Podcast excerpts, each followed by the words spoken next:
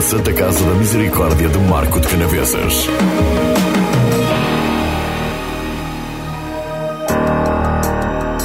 Muito boa tarde, estamos a iniciar mais uma sessão de Conversas de Saúde, um programa da Marcoense FM em parceria com a Santa Casa da Misericórdia de Marco de Canaveses. Na emissão de hoje vamos abordar a insuficiência venosa no período estival. Como convidado, José Fernando Ramos é especialista em cirurgia vascular e com uma vasta experiência em cirurgia arterial e venosa. A insuficiência venosa corresponde a uma anomalia do funcionamento do sistema venoso causada por uma incompetência das válvulas que existem nas veias, associada ou não à obstrução do fluxo venoso. Boa tarde, Soutor. Obrigado por uma vez mais vir à Marcoense FM. É um gosto enorme recebê-lo uh, nesta edição. Vamos falar da um, insuficiência venosa no período estival. Insuficiência venosa, para, hum, para os nossos ouvintes perceberem melhor, estamos a falar de varizes. Exatamente. Portanto, a insuficiência venosa é uma forma um bocadinho mais pomposa uh, daquilo que as pessoas conhecem conhecem uh, muito comumente como varizes. Uh, no entanto, tem uh, uma abrangência um bocadinho maior. Na verdade, as pessoas reconhecem como varizes aquilo que é perceptível a olho nu nos membros inferiores. A insuficiência venosa pode existir mesmo na ausência uh, deste quadro clinicamente evidente de veias uh, dilatadas nos membros inferiores, ou seja, as veias principais, as veias safenas, que são as veias principais do sistema venoso superficial, por vezes podem não funcionar de forma adequada, mesmo não sendo visível uh, varizes nos membros inferiores e, portanto, eh, em alguns casos, algumas pessoas têm sintomas mais ou menos marcados eh, de dor, cansaço e mal-estar eh, nos membros inferiores predominantemente no período estival, portanto, predominantemente no verão, eh, e isto ocorre porque eh, as veias com o calor têm alguma tendência a dilatar e, consequentemente, o, o sistema valvular das veias, que normalmente permite apenas um fluxo sanguíneo no sentido ascendente, portanto, no sentido do coração, no caso de, da existência de uma uh, insuficiência venosa ou no caso até de uma veia normal, mas submetida uh, a um período muito prolongado na posição de pé ou então a um calor uh, excessivo, portanto, pode provocar algum refluxo do sangue nestas válvulas, nas veias, devido à incompetência das válvulas e, consequentemente, uh, dar uma sensação de mal-estar e de peso muito marcado nos membros inferiores. Como já disse, isto ocorre predominantemente no período mais quente, e predominantemente quando as pessoas estão muito tempo de pé. Eh, portanto, as atividades nas quais estes sintomas ocorrem mais frequentemente são aquelas em que a pessoa uh, está principalmente na posição de pé e parada, ou seja, Uh, se estiver a andar, a deslocar-se, uh, também pode ter os sintomas, mas são menos frequentes, até porque um dos fatores importantes na promoção da circulação venosa nos membros inferiores é a contração e o relaxamento dos músculos das pernas, dos músculos gemelares, que funcionam como uma espécie de bomba uh, para a circulação venosa. E, portanto, a posição de pé parado não é muito favorável, mas a posição, uh, mas o caminhar não é tão desfavorável, ou seja, o caminhar só por si é um fator de promoção da circulação. Uhum. Essa posição de pé é, é muito complicado quem, quem sofre deste problema em contexto laboral, não é, doutor? É... Algumas atividades laborais implicam realmente esta, esta posição durante bastante tempo eh, de pé parado eh, eh, e, portanto, na verdade, as pessoas normalmente mais sintomáticas são aquelas pessoas que têm uma atividade em que estão muito tempo na posição ortostática, portanto, na posição de pé, em que se deslocam pouco. Ou seja, se a pessoa estiver numa máquina de pé todo o tempo parado tem uma maior propensão ou é muito favorecida do ponto de vista genético ou é muito cuidadosa com o uso de meias elásticas enquanto trabalha ou tem alguma propensão ao desenvolvimento de sintomas com ou sem insuficiência venosa, ou seja, os sintomas da insuficiência venosa, embora sejam incrivelmente mais frequentes em quem tem varizes ou veias que, não sendo visíveis, não funcionam bem, eh, na verdade também e quase paradoxalmente podem ocorrer em pessoas que tenham exames normais às pernas, ou seja, é possível fazer um exame que se chama o ecodoppler, que avalia a funcionalidade das veias estas veias estarem a funcionar de uma forma razoavelmente normal e a pessoa mesmo assim ser muito sintomática. Ou seja, nem sempre existe uma relação muito direta entre os sintomas e a quantidade de varizes. Curiosamente, algumas pessoas que nunca trataram as varizes são, e que, que as deixaram chegar a uma fase muito avançada foram pessoas que pertenceram a um grupo em que, mesmo tendo muitas varizes, não eram muito sintomáticas. Ou seja, desenvolveram uma insuficiência venosa, tinham varizes evidentes, poderiam ter algum mal-estar nas pernas, mas não tinham um mal-estar demasiado marcado. E, portanto, acabaram por não ter uma motivação demasiado grande no sentido da resolução ou de tentar colmatar uh, este problema. Por outro lado, há pessoas que têm muito pouco, que estão numa fase muito inicial e que têm uma sintomatologia muito marcada. Não é que sejam especialmente mais sensíveis, é que simplesmente a doença venosa tem este aspecto muito particular. Ou seja, a quantidade não traduz exatamente uh, uh, a intensidade da sintomatologia. Essa intensidade poderá depender muito, doutor, da, da, da origem, se é genética ou é eh, secundária? Não propriamente. Eu, eu tenho muitas pacientes relativamente novas que têm uma atividade em que estão muitas horas de pé, em que têm um exame, um ecodoppler, o tal exame, no qual se faz uma avaliação da funcionalidade das veias, que está normal ou muito próximo de normal, mas que pela atividade que tem ou pelo, pelo, pela temperatura do local onde trabalham, têm, têm sintomas muito marcados, apesar de não terem uma evidência muito, muito grande da patologia. Mas os sintomas são uh, bastante, bastante uh, librescos relativamente uh, a forma como o descrevem, é, são exatamente os sintomas da insuficiência venosa. Sintomas como inchaço ou edema, por exemplo? Sim, podem ter, podem ter edema, mas normalmente é uma sensação de peso e de mal-estar e de calor nas pernas. E de dor, doutor? E de dor, e de dor, mais ou menos intensa,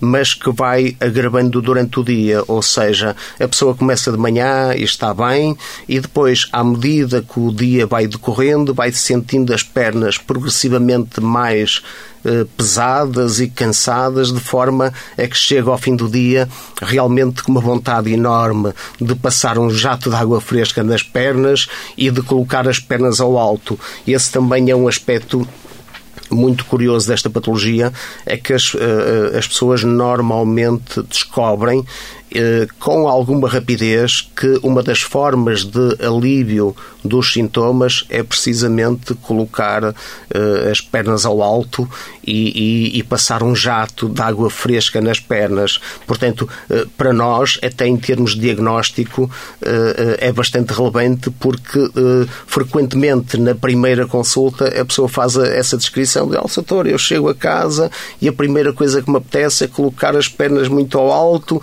e passo-lhe água muito fresquinha e então sinto um alívio muito grande com aquilo. e, portanto, é quase uh, sinónimo da existência de, de, uma insuficiência venosa ou dos sintomas. Estes são os sintomas da insuficiência venosa. Podemos considerar a insuficiência venosa uma, uma doença, doutor? Uh... E assim, uh, pronto, é, é efetivamente uma patologia. Ela está codificada como sendo uma patologia. É, na verdade, conjuntamente com as cataratas, se não estou em erro, estas são as patologias mais frequentes. Calcula-se que cerca de um terço da população feminina com mais de 35 anos tenha algum grau de insuficiência venosa. Eu tenho aqui dados que recolhi. 25% eh, da população portuguesa sofre deste problema. Eh, são números por baixo? Eh, não, é, é, provável que, seja, que, são, que sejam os números reais. É, é na verdade, uma percentagem bastante considerável. É mais frequente no, no, sexo feminino. Os homens também podem apresentar varizes. Normalmente, nos homens, as varizes são menos. Uh, uh, normalmente são menos sintomáticas. E porquê, doutor? Eh, não se sabe muito bem a causa, até porque eu não acho que os homens sejam naturalmente menos queixosos que as senhoras. O que eu, o, a, é, é, a, patologia venosa é ligeiramente diferente nos homens, é menos suscetível de recidivar, calcula-se com um fator relevante relativamente às varizes, seja o, sejam os fatores de caráter hormonal que existem nas senhoras, mas obviamente não nos homens, eh, e portanto há vários fatores um dos fatores tem a ver com hormonas femininas. E, portanto, esse fator de agravamento da, da insuficiência venosa é ausente no sexo masculino. Isso faz com que, por um lado, provavelmente as varizes sejam menos sintomáticas, até porque com frequência as senhoras dizem que têm mais dores na proximidade do período menstrual. E, portanto, além do mais, mesmo quando são tratados cirurgicamente os homens, normalmente a manutenção eh, do resultado cirúrgico é muito menor nos homens que nas senhoras, que eh, necessitam sempre de alguma manutenção, nomeadamente a escleroterapia, que são aquelas umas injeções de um produto que é o polidocanol, que é feito em pequenos vasos ou veias um bocadinho maiores e que nos homens é quase esta, esta necessidade é quase ausente ou pelo menos não é muito frequente. Nas senhoras é bastante frequente. O solteiro é procurado também por homens eh, com problemas de varizes, porque temos a ideia de que os homens não se queixam muito desse, deste problema, não é? é? É verdade. Eh, na verdade, nos homens é bastante menos frequente. No entanto, nos homens, quando surge, normalmente surgem varizes eh, de uma dimensão maior. E como eles são menos sintomáticos, normalmente deixam evoluir até uma fase mais avançada. Frequentemente são varizes mais exuberantes. Além do mais, como há a questão do pelo, Portanto, na maior parte dos homens também são menos evidentes até ao ato cirúrgico, em que normalmente é necessário fazer depilação e que nessa altura verifica-se que, na verdade, tem mais varizes do que aquilo que era uh, evidente clinicamente. Portanto, nos homens é menos frequente, normalmente como, como são menos sintomáticos, sentem-se eh, menos motivados para o tratamento e, consequentemente, deixam evoluir para uma fase um bocadinho mais avançada. Eh, tem a característica de ter, uma, ter eh, normalmente os resultados cirúrgicos nos homens são muito bons porque, desde que não sejam operados numa fase muito avançada, porque a manutenção é, é menor ou, ou quase ausente. No entanto, há situações específicas de homens que têm na família uma carga genética bastante marcada relativamente a varizes, ou seja, tem várias pessoas na família com varizes e, e normalmente nesses casos também exigem uh, alguma manutenção. A minha experiência clínica uh, demonstra muito isso. São, são, na verdade, uma percentagem relativamente reduzida dos homens que têm varizes dentro da população que, masculina que, por sua vez, já tem menos varizes que a população feminina. A população feminina uh, tem mais varizes, isso deve, e já referiu ao, ao, ao, facto de o tal caráter hormonal que há pouco falou, é uma das, uma das razões para o aparecimento das, das varizes, não é? Só Sim, uh, o caráter hormonal e há um fator que normalmente é um fator precipitante ou de agravamento que é muito relevante, que é as gravidezes.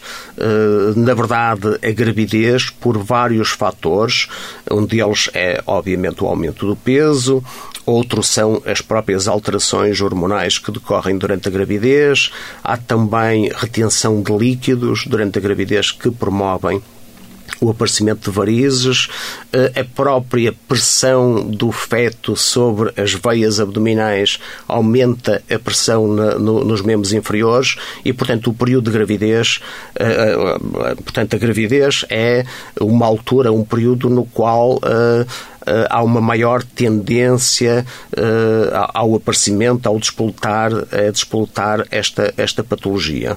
Por, por isso é que com frequência é importante durante, durante a gravidez ser, a mulher ser observada numa consulta, até porque com frequência o uso de uma meia elástica durante a gravidez consegue uh, uh, colmatar estes fatores e consegue de alguma forma fazer uma prevenção uh, e manter as pernas bonitas e cosmeticamente agradáveis e, e, e diminuir a probabilidade de surgimento de, das varizes que não são uma coisa muito agradável. A gravidez é, é, é uma coisa fantástica, mas, mas não exatamente para as pernas. Essa é uma das causas para o aparecimento de, de varizes, mas há, há, várias, não é? A obesidade, tabaco, o álcool, todas essas situações ou não, Soutor? O, o, o tabaco e o álcool mais, não, não, estão muito relacionados com as varizes. O tabaco está, com certeza, muito relacionado com patologia arterial, uhum. que é outro tipo de, de circulação, com uma importância muito grande. Portanto, nós temos a circulação das artérias e temos a circulação das veias. Uh, portanto, a circulação arterial é uma circulação extremamente importante uh, e, portanto, o tabaco é um fator, o tabaco, o colesterol, uh, são fatores de risco muito importantes relativamente à patologia arterial. Uh, são menos relevantes relativamente à patologia venosa, no entanto, a obesidade é um fator de risco realmente bastante importante relativamente ao aparecimento de insuficiência venosa. Além do mais, Normalmente as pessoas com excesso de peso têm mais dificilmente indicação cirúrgica, ou seja, a partir de um determinado peso ou de um determinado índice de massa corporal. Uh, muitas vezes não tem indicação cirúrgica ou pelo menos resultados cirúrgicos não são tão bons. Nessas situações a pessoa de cada caso terá que ser uh, avaliado. E por outro lado não tendo indicação cirúrgica uh, a outra indicação é o uso da meia elástica. Uh, compreendo facilmente que uma pessoa muito obesa também tem muito, muito mais dificuldade em calçar a meia elástica que é uma meia com, com alguma compressão. Que é um tratamento que não é muito popular, pois não? Que é um tratamento que não é muito popular. Não é muito popular, embora dependa do ponto de vista. As meias elásticas são um bocadinho dispendiosas, eh, não duram eternamente, portanto, umas meias elásticas duram alguns meses desde que sejam usadas com muita frequência. Eh, alguma tendência a rasgarem, embora elas, quando são de marcas boas, eh, são razoavelmente consistentes apertam, que é o objetivo da meia elástica, por isso é que ela se é chama é? meia elástica, portanto tem, eh, tem uma compressão razoável. Há vários graus de compressão, desde o grau 1 até, até ao grau 4, em que o grau 1 é o grau mais leve e o grau 4 é eh, exato, uma meia eh, bastante forte. Depende do grau também de gravidade da variz, não sei se é assim Depende do grau de, de, de, gravidade da insuficiência venosa. Normalmente, uma meia para, para quem tem varizes, uma meia grau 2, eventualmente uma meia grau 3 para quem tem as pernas muito inchadas, portanto, para quem tem o edema marcado, embora uma meia grau 3 já é uma meia que é bastante difícil de calçar. E, portanto, eh, embora to todos os graus sejam, tenham indicação clínica, eu muito frequentemente não ultrapasso o grau, o, meio, o grau 2, pelo menos numa primeira fase, porque tenho perfeita noção que depois a pessoa não adere ao uso da meia elástica e, e consequentemente, pronto, acaba por ter um, um, um gasto financeiro razoável para algo que depois não, não vai usar e que se vai tornar totalmente impopular. E depois eu tento baixar baixar uh, um ou dois graus e a pessoa mesmo assim já está tão resistente à ideia de usar a meia elástica que depois não a usa. Portanto, uh, frequentemente começo com um grau mais baixo e se depois sentir necessidade, uh, passo para um grau um bocadinho mais elevado. Com frequência utilizo uma meia grau 2, raramente passo para um grau 3, às vezes começo com uma meia grau 1, se noto que a pessoa tem alguma resistência em relação ao uso da meia e depois passo para um grau 2 2 numa fase em que a pessoa está mais habituada. É necessário ter em conta que as meias elásticas, embora uh, elas sejam úteis durante todo o ano, na verdade até seriam mais úteis no verão. O uso da meia elástica no verão é mesmo muito impopular, porque a meia elástica Uh, mesmo sendo uma meia de qualidade, que permite uma transpiração mais adequada, uh, supostamente a mais fresquinha e tudo isso, na verdade a meia não deixa de ser quente usar meia. Há pessoas que não toleram sequer umas meias de vidro no verão, uh, muito menos uma meia elástica. No entanto, por vezes, há pessoas que são de tal forma sintomáticas em relação à sua insuficiência venosa que o facto de terem um alívio muito grande com o uso da meia elástica faz com que elas sintam um feedback tão positivo que, que, compensa o desconforto do uso da meia elástica e de calçar a meia elástica de manhã e, de, e eventualmente alguma transpiração que provoque pelo alívio muito grande que dá. Ou seja, aquelas pessoas que têm sintomas muito marcados com frequência aderem à meia elástica mesmo no período estival porque, porque tem um alívio muito grande desses sintomas. Uma meia elástica que deve ser trocada de tempos em tempos, não é, Soutor? Sim, a, a meia elástica uh, é suposto durar muito mais que uma meia de vidro, mas normalmente num uso uh, diário uh, raramente dura muito mais que seis meses, sendo uma meia de qualidade. se for uma meia mais fraquinha, normalmente bastante menos. Por isso, às vezes, nem sequer compensa muito do ponto de vista económico comprar uma meia de, de, qualidade inferior, porque acaba por ter uma durabilidade bastante reduzida. Quando o Soutor passou por cá da última vez, uh, dizia que, e como já o referiu há, há pouco, a meia é, é, algo que é dispendioso porque tem muita tecnologia associada. Que tecnologia é essa, Soutor? Pois, as meias uh, mimetizam uma situação que se descobriu há, bastante tempo que era quem tinha, quem tem varizes, se estiver de pé numa piscina ou dentro da água e se tiver essa água até à cintura ou pelo menos até meio da, da, da, da coxa, tem um alívio considerável dos seus sintomas, principalmente se a água for mais fresca. Porquê? Porque o peso da água exerce uma pressão sobre a pele e sobre as pernas que leva a alguma diminuição do diâmetro das veias. Eh, e isso promove a funcionalidade das válvulas que existem nas veias, que entretanto se tornaram menos funcionantes porque a veia dilatou, as válvulas afastaram e não permitem apenas o fluxo no sentido ascendente, que é o sentido normal do fluxo sanguíneo venoso, permitem também o refluxo. Ora, portanto, quando a veia é sujeita a alguma compressão, há uma diminuição do diâmetro, as válvulas funcionam de uma forma mais adequada e, consequentemente, a pessoa tem um alívio. Verificou-se que isto ocorria em quem estava de pé numa piscina ou simplesmente na água. E, portanto, as meias elásticas mimetizam esta situação em que há uma pressão grande ao nível do tornozelo e depois esta pressão vai diminuindo paulatinamente até a raiz da coxa. Isso faz com que a criação, a, produção das meias elásticas não seja muito fácil, porque a pressão ao nível do tornozelo é diferente da pressão a meio da, da perna, é diferente da pressão ao nível do joelho e é diferente da pressão na coxa. E, portanto, este decréscimo é feito de forma progressiva. Portanto, a produção de uma meia elástica não é exatamente muito simples do ponto de vista técnico. Além de mais, elas têm que ser consistentes para serem lavadas muitas vezes e, e para serem calçadas, como elas são elásticas e têm alguma pressão, é necessário alguma força para as calçar e, consequentemente, elas têm que ser resistentes a essa força e não se estragarem rapidamente com essa, com essa energia que é aplicada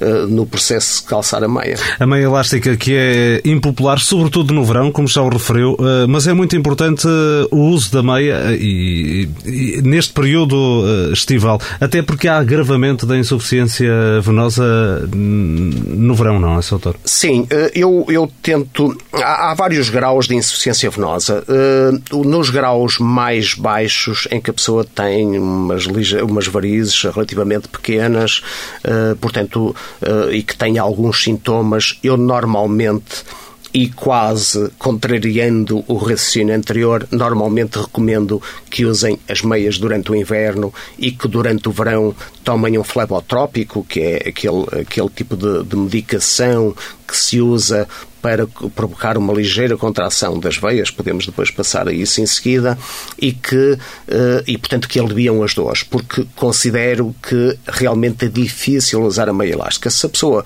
conseguir usar a meia elástica, então é um ato quase heroico e, portanto, acho, acho bastante bem e, e, e, portanto, tento promover isso, mas não, uma vez que numa fase inicial da insuficiência venosa, se a pessoa não for demasiado sintomática, não é tão indispensável quanto numa fase mais avançada eh, para não criar uma resistência desnecessária ao uso da meia elástica. Eu tento promover o uso no período em que ela é mais fácil, de forma que a insuficiência venosa não agrave, de forma que a pessoa consiga passar o período estival um bocado com os créditos que adquiriu durante o período mais fresco. Por outro lado, a medicação, que é uma medicação muito levezinha, eh, muito suave, normalmente são os cremes que, flebotrópicos que provocam algum ligeiro espasmo, portanto, alguma ligeira contração das veias e consequente melhoria eh, da sua funcionalidade, embora isto às vezes seja um bocadinho teórico, Portanto, Esses são... cremes e essa medicação é para ajudar na circulação, doutor? Exatamente. É uma medicação que, que normalmente provoca algum alívio dos sintomas, ajuda eh, moderadamente eh, a circulação, não tem um efeito tão eh, marcado quanto as meias elásticas, mas compreendo facilmente que é muito mais fácil tomar um comprimidozinho ao pequeno almoço uh, e aplicar um creme nas pernas do, calça, do que estar 5 ou 10 minutos a calçar umas meias elásticas e usá-las com 30 graus ou 20 e muitos graus. E, portanto, se a pessoa não está numa fase demasiado avançada da insuficiência venosa, Uh, e se consegue controlar os sintomas com esta medicação e de uma forma muito suave, ou até se não tem demasiados sintomas e, e, e, e considera que o pouco que tem uh, é, é, muito tolerável, é, então uh, aconselho ou, ou considero que seja tolerável não usar a meia elástica durante esse período por, por agravamento da qualidade de vida. Na verdade, o que estamos a falar é basicamente o que nós queremos é melhorar a qualidade de vida dos pacientes. E, portanto, se eu tenho uma patologia cujo tratamento provoca um maior agravamento da, da, qualidade de vida do que, do que propriamente uh, a sintomatologia da, da, da, patologia, então não faz muito sentido. Ou seja, se a pessoa tem, tem que fazer um esforço enorme e lhe custa imenso usar as meias elásticas durante o verão e os sintomas que tem da insuficiência venosa são uh, muito ligeiros ou moderados, efetivamente não faz sentido nenhum ter esse agravamento da qualidade de vida no uso da meia elástica. Por outro lado, se a pessoa tem sintomas muito marcados ou se está numa fase muito avançada, com algum risco de agravamento importante da patologia durante o verão, Portanto, aí o uso da, e se, no primeiro caso, se o uso da meia elástica lhe provoca um grande alívio dos sintomas e, consequentemente, melhoria considerável da qualidade de vida, então devemos promover. Portanto, basicamente é isso. É sempre aqui tentar fazer uma balança entre os sintomas que a pessoa tem e o desconforto ou conforto que a meia elástica provoca relativamente a estes sintomas. Soutor, e para evitar o tal agravamento de que fala, hum, durante o verão também é necessário evitar a exposição solar excessiva? Convém refrescar as pernas, por exemplo, não é? Sim. Uh eh, mais até do que propriamente o sol, eh, portanto, eu não tenho nada contra o bronzeamento, eh, acho que as pernas bronzeadas são claramente mais bonitas e, portanto, não é propriamente a questão de, do, do sol, é mais a questão do calor, ou seja, a pessoa pode estar num ambiente em que não tenha ar-condicionado e esteja imensamente quente e não está a apanhar sol, ou pode estar na praia com as pernas muito fresquinhas porque vai frequentemente à água e, e não estar uh, realmente com, com muito calor. Portanto, é possível bronzear sem que isso se traduza uh, propriamente num, num uh, aquecimento excessivo do, dos membros inferiores. Ou seja, quem gosta muito de praia deve continuar, continuar a fazê-la, principalmente se for a praia aqui mais no norte, em que a água é, é, é normalmente bastante fresca em que a pessoa apanha algum sol e depois vai muitas vezes à água e refresca bastante Já agora, doutor, desculpando interromper, aconselha a praia a quem sofre deste problema, quanto mais não seja para, para refrescar as pernas, os membros inferiores? A praia tem esta ambiguidade. Se a pessoa for para a praia e se o objetivo for apanhar muito sol, aquecer muitas pernas e, e estar muito exposta ao calor, efetivamente não é um fator de vantagem. Se a pessoa conseguir manter as pernas frescas, ou seja, se tiver bastante tempo na água, eh, se tiver as pernas fresquinhas, eh, sim, isso, isso é uma vantagem. Portanto, provavelmente é conciliável, as duas situações são conciliáveis, ou seja, a pessoa está algum tempo ao sol, bronzeia um bocadinho, quando sente que as pernas estão a aquecer, eh, dirige-se à água, arrefece um bocadinho as pernas, está 5 ou 10 minutos na água de forma a ficar com as pernas bem fresquinhas e depois vem mais algum tempo para o sol e, e vai repetindo isto com, com alguma frequência de forma uh, a conseguir algum equilíbrio entre manter as pernas frescas e bronzear, porque o que bronzeia não é o calor, é a luz solar. Soutor, a idade é um fator de risco, não é? É o principal fator de risco? A idade não é o principal fator de risco, mas quem tem insuficiência venosa tem alguma tendência ao agravamento com a idade, a menos que seja muito cauteloso relativamente à, eh, à prevenção da insuficiência venosa e, portanto, e à prevenção do agravamento da insuficiência venosa, nomeadamente com o uso da meia elástica ou, eventualmente... Mas agrava-se simplesmente... ao ritmo do envelhecimento, não é? O que não quer dizer que os mais jovens também não possam ter. Não obrigatoriamente. O, o, o, acumular dos anos faz com, em quem tem insuficiência venosa, faz com que ela seja progressivamente mais marcada. Em algumas pessoas de forma mais rápida, noutras de forma mais lenta, depende obviamente dos outros fatores, nomeadamente o peso, nomeadamente a atividade profissional, eh, no caso das senhoras, eh, as gravidezes, e, e portanto, mas a idade eh, é um fator de algum agravamento da insuficiência insuficiência venosa, a menos que a pessoa eh, seja cuidadosa no uso da meia elástica ou que simplesmente eh, eh, opte por, nos casos em que existe indicação para da sua correção cirúrgica. Doutor, há, outros, há outras formas de tratamento? O, o, o tratamento da, da, insuficiência venosa depende muito de, da fase na qual ela se encontra. Na verdade, é uma área que está bastante estudada a insuficiência venosa eh, existe desde eh, uns pequenos derramezinhos que numa senhora de 20 e tal anos provocam, que não são propriamente um problema médico, mas que são um problema cosmético e que numa pessoa eh, muito nova provoca algum espanto e algum desagrado e, e portanto, é uma fase muito, muito inicial de manifestação destas alterações até uma fase já muito avançada, uh, na qual, felizmente, poucas pessoas, mesmo sendo pouco cuidadosas, chegam a essa fase, que é a fase da úlcera venosa, na qual existe uma ferida na perna, uma ou várias feridas na perna, que demoram muito tempo a cicatrizar e implicam algum cuidado de tratamento e de pensos e de pernas numa posição elevada e de tal contenção elástica e, e de uma série de, de, fatores importantes para, para o tratamento. Portanto, eh, existem muitas fases da insuficiência venosa. O tratamento uh, depende da fase em que a pessoa está. Às vezes, numa fase já mais avançada, o tratamento cirúrgico já pode ter sido ultrapassado e uh, uma atitude conservadora, nomeadamente a tal contenção elástica com graus mais elevados, a tal meia grau 3, uh, uh, que, que, é difícil de, de tolerar, poderá às vezes ser a única solução. também, frequentemente, as pessoas que chegam a esta última fase ou esta fase já muito avançada, já são pessoas com alguma idade nas quais eh, já foi ultrapassado aquilo que é considerado aceitável para cirurgia de varizes, por eh, se tratar de uma cirurgia que é considerada de muito baixo risco e, portanto, deve ser uh, efetuada em pessoas que reúnem as condições da cirurgia de muito baixo risco. Pessoas com uma idade mais avançada, uh, às vezes já acumularam algumas patologias que fazem com que ultrapasse esta condição de baixo risco. Ó, doutor, como é que é feita? A cirurgia hum, é feita de, de que forma? Se é consegue.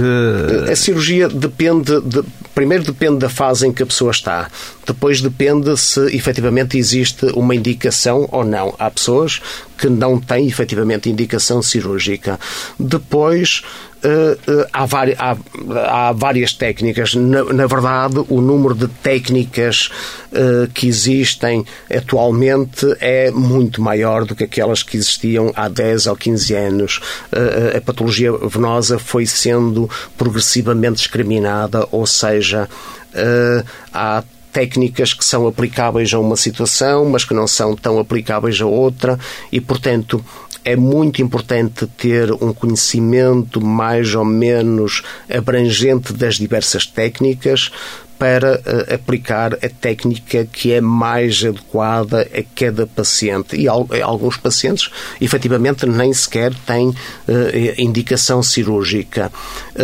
Portanto, há técnicas mais invasivas, técnicas menos invasivas, efetivamente os últimos 20 anos foram eh, bastante proficientes em termos de surgimento de novas técnicas com tendência a serem menos invasivas de forma que às vezes eu quando vejo Está alguém... Está a falar da radiofrequência, do laser, por Estou exemplo? a falar da radiofrequência, do laser, da esclerose ecoguiada com espuma e de uma panóplia do clarivém, de uma panóplia de técnicas que foram surgindo, eh, umas são mais semelhantes eh, a, outras, mas, portanto, algumas delas são bastante diferentes, umas são mais aplicáveis a quem nunca foi intervencionado, outras são aplicáveis a pessoas que já foram intervencionadas há muitos anos e que, entretanto, ou não fizeram um seguimento adequado ou têm uma carga genética eh, muito acentuada relativamente a esta patologia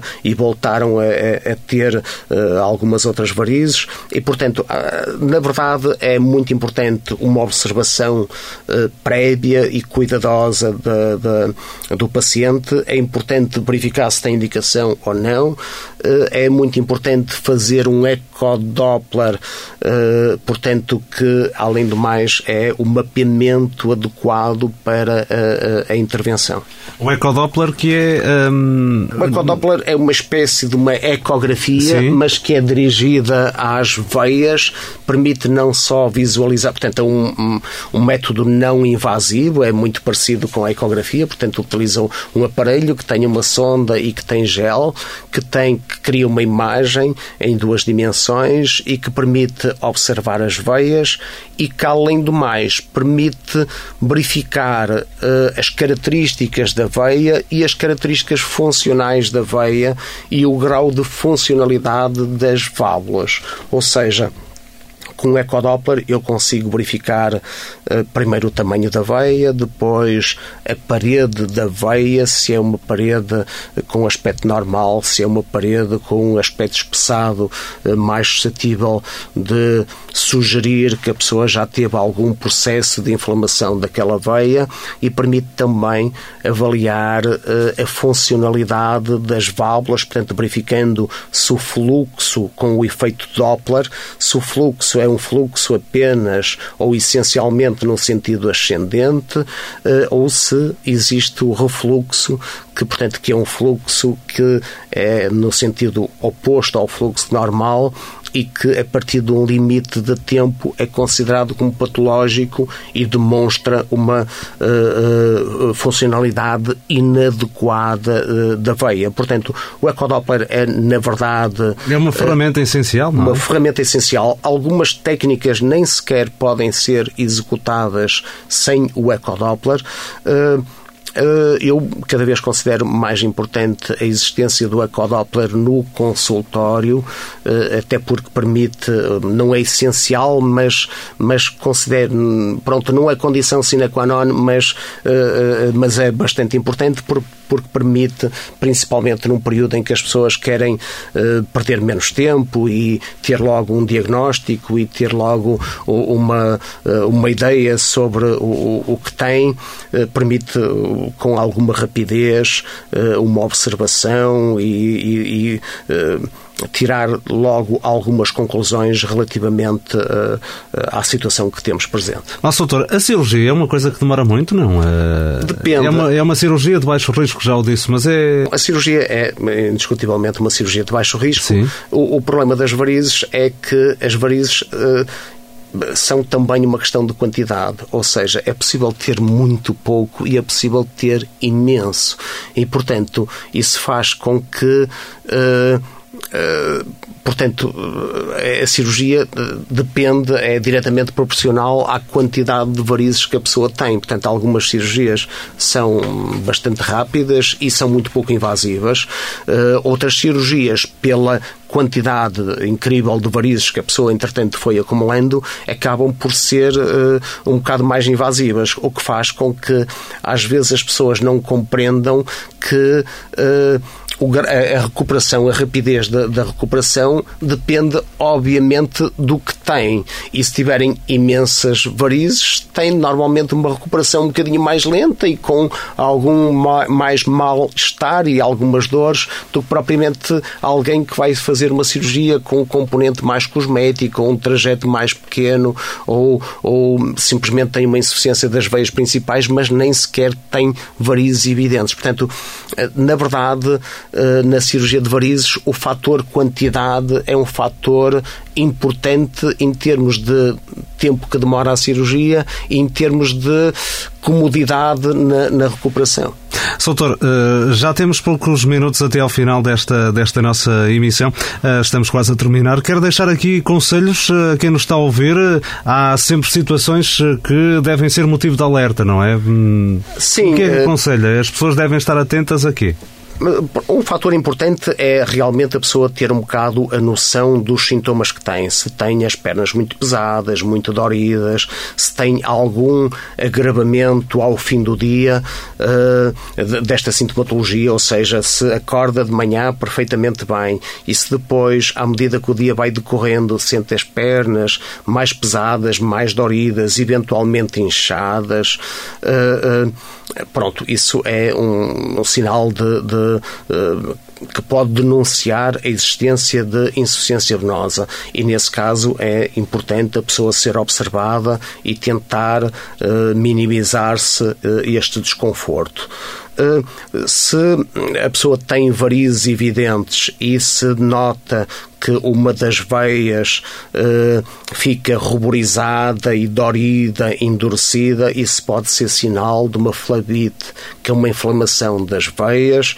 Normalmente as pessoas uh, existe um conceito de existe um medo generalizado relativamente a esta situação. Ela não é realmente uma situação confortável, mas raramente é uma situação muito perigosa. Portanto, é importante de alguma forma tranquilizar as pessoas relativamente eh, a, esta situação, que necessita de ser tratada, mas também não é uma situação de pânico ou de, de criação de imenso stress relativamente a esta patologia. Mas eh, no caso de flavite, a pessoa deve ser observada e, e deve ser tratada.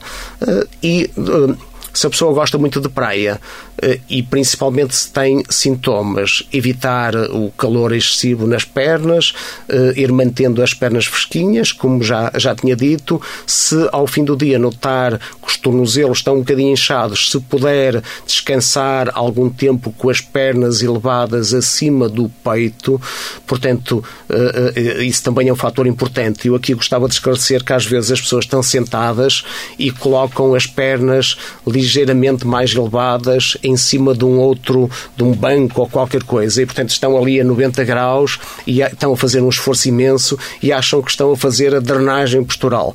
Na verdade, o que é efetivamente benéfico é ter as pernas, os tornozelos, acima do nível do peito, acima do nível do coração, porque dessa forma é que há uma drenagem adequada. Quando a pessoa está numa posição que, do ponto de vista articular, é até bastante desconfortável, mais ou menos com o tronco e com as pernas a 90 graus, está com um desconforto grande e não está a fazer drenagem postural basicamente nenhuma. E, portanto, este normalmente é um dos conceitos que as pessoas têm uh, que, que, não está muito correto e que, que lhes provoca algum desconforto sem benefício. Ah, doutor, só para esclarecer uma coisa, estava aqui agora a lembrar-me, às vezes uh, percebemos uh, em algumas pernas não são veias dilatadas, mas há um.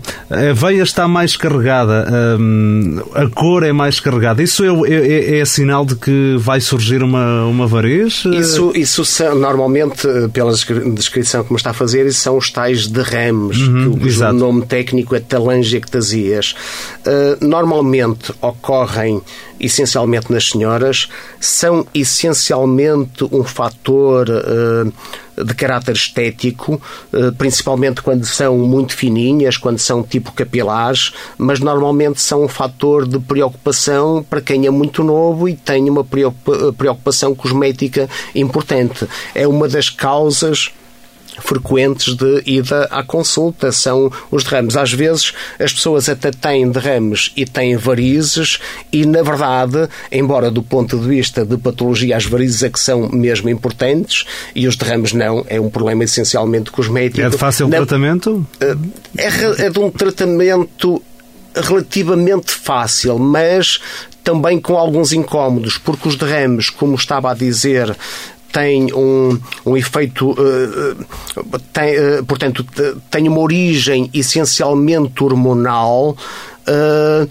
embora possa haver outras causas, e, portanto, na verdade, nunca se trata completamente dos derrames, ou seja, é possível ter uma melhoria muito significativa, mas com, nos anos seguintes por vezes surge alguma coisa mais. Não é suposto surgir muito mais, mas eh, às vezes as pessoas têm as pernas cheias de ramos e fazem algumas sessões de escleroterapia em que se trata esses derrames, ficam, melhoram de uma forma muito significativa, mas passado um ou dois ou três anos têm alguns derramezinhos, eh, muito menos do que tinha previamente, mas que entretanto surgiram. E, portanto, às vezes implica uma atitude um bocadinho, alguma repetibilidade uh, em, em, relação ao tratamento, depende do grau de preocupação cosmética que a pessoa tem. Uh, às vezes também há pessoas que pretendem apenas tratar mais na globalidade, mais pelo geral.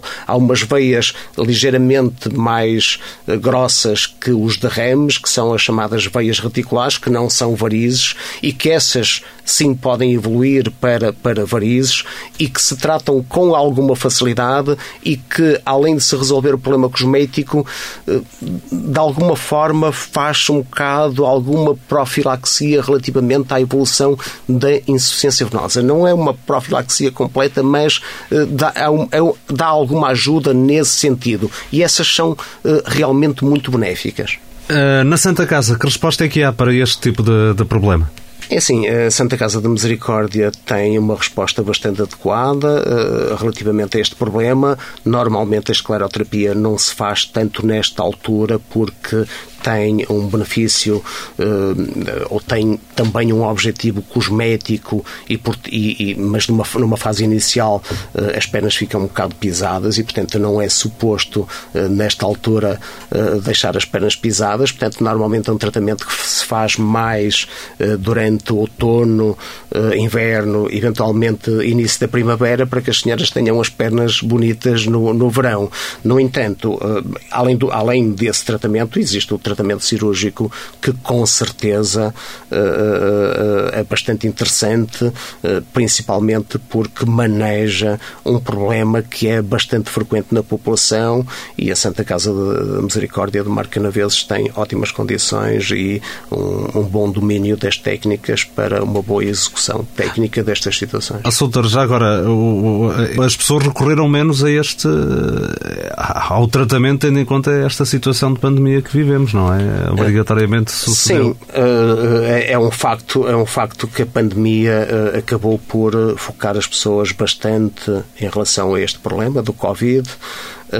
Isso não quer dizer que os outros problemas não, não existam pronto, na, na, verdade, durante todo o período de confinamento, que incluiu muito, toda a gente, houve, obviamente, uma diminuição da afluência destes pacientes, porque na maior parte dos casos não se trata de situações urgentes e, portanto, é perfeitamente compreensível que, que isso ocorra, até porque as pessoas estão focadas num problema que é mais uh, importante. No entanto, isso não quer dizer que se deva negligenciar, principalmente numa fase em que as coisas começam a estar, a situação começa a estar ligeiramente mais calma, uh, as pessoas não devam ter também algum foco noutras patologias que, que possam ter e que sejam suscetíveis de, de resolução. Soutor, muito obrigado por ter vindo uma vez mais à Marcoense FM. É assim que fechamos esta sessão de conversas de saúde, hoje dedicado à hum, venosa no período estival. Connosco o Dr. Fernando Ramos. Foi um gosto enorme tê-lo por aí. Voltamos de hoje a uma semana. Boa tarde.